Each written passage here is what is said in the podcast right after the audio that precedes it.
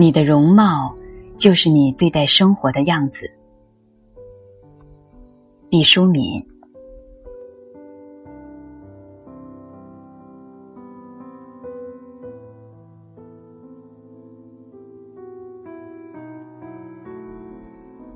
对一个女性最有害的东西，就是怨恨和内疚。前者让我们把恶毒的能量对准他人，后者则是调转枪口，把这种负面的情绪对准了自身。你可以愤怒，然后采取行动；你也可以懊悔，然后改善自我。但是。请你放弃怨恨和内疚，他们除了让女性丑陋以外，就是带来疾病。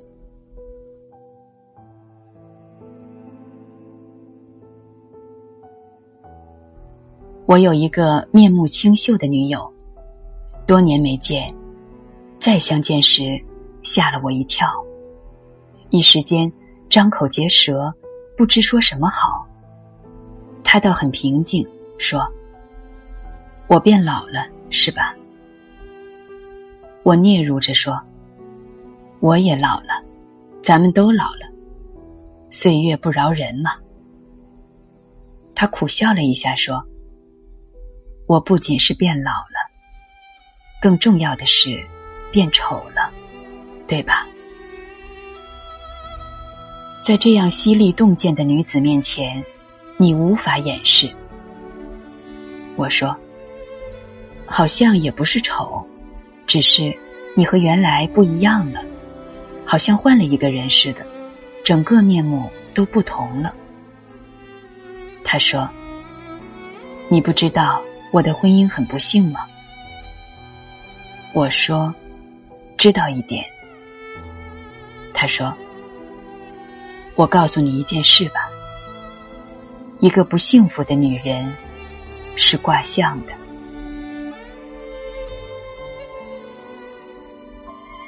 我们常常说，某女人一脸苦相。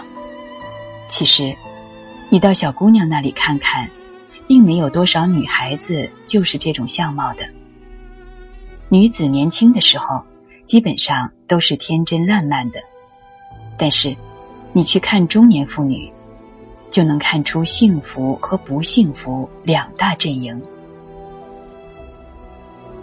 我说，生活是可以雕塑一个人的相貌，这我知道。但是，好像也没有你说的这样绝对吧？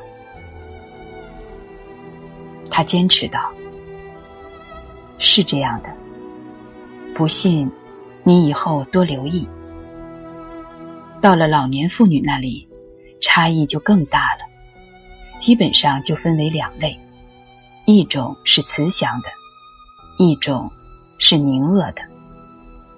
我就是属于凝恶的那一种。我不知如何接下茬，避重就轻的说：“不过，我们在照片上看到的老年人，都是慈祥的。”他说。对呀，那些不慈祥的，根本活不了太久。比如我，很可能早早就告别人世了。话说到这份上，我只好不再躲避。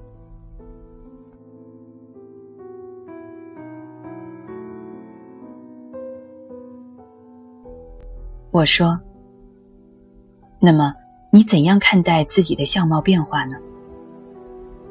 他说：“我之所以同你讲的这样肯定，就是从我自己身上得出的结论。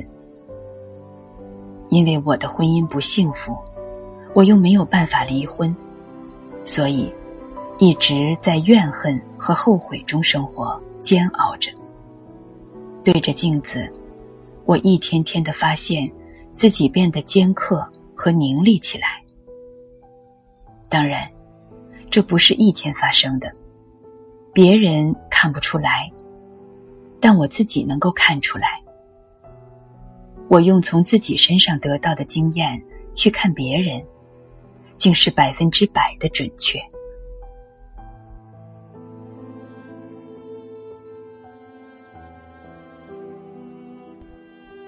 我看着他，说不出话来。在这样透彻冷静的智慧面前，你只能沉默。每当我想起他来，心中都漾过竹签扎进甲床般的痛。他所具有的智慧，是一种波光诡谲、入木三分的聪明。犹如冰河中的一缕红绳，鲜艳的冻结在那里，却无法捆绑住任何东西。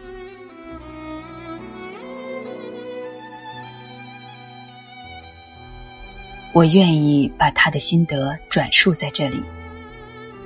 女人会不会因为心理不健康而变丑？我不敢打包票。因为心理不健康。而导致身体上的病患，却是千真万确的。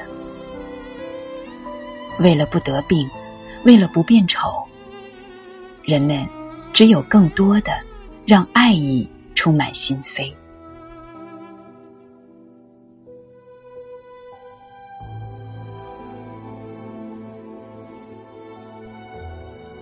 人有烦恼是正常的，如果。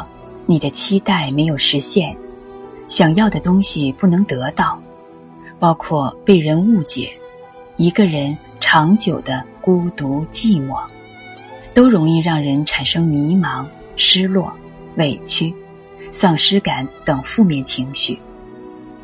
我个人认为，这可能便是烦恼的根源。你得记住，人一定不可能什么都得到。这是铁律，倒不是说一定要时时压抑欲望。想是可以想，如果达不到，你要放下，学会释然。烦恼既然不可能完全避免，那就学会妥善安置烦恼，与它共存好了。烦恼。只是人生的一小部分，不能让它大到将自己整个人生染成灰暗，不能让它全面恶化自己的人际关系，而是要学会让烦恼局限化。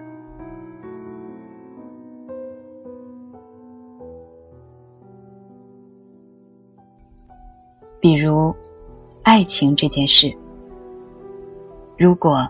它不指向安全感，也不指向一生的幸福，它只是你此刻一种非常沉浸的自得其乐的感受。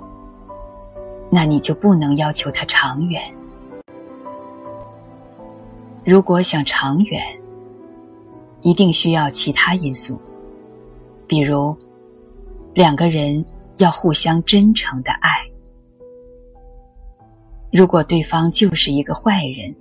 永远不能回报你以真心，你的爱是继续还是收手不爱呢？如果你愿意继续痛苦的自虐式沉浸下去，后果自负好了。如果你想追求的是快乐，是长久的幸福和安全感，就要懂得放弃这段情感关系。有时，时间可以帮助我们。随着时间的流逝，一些虚伪的、不坚实的东西，或者原来迷茫的东西，会慢慢清晰起来。但这个过程中，第一，要保证自己不得抑郁症；第二，不要去触碰法律，做伤害自己和伤害他人之事。第三，我们不要允许伤口永远流血，那会使人元气大伤。要懂得止血，要相信自己有疗愈的本领，有从痛苦中复原的力量。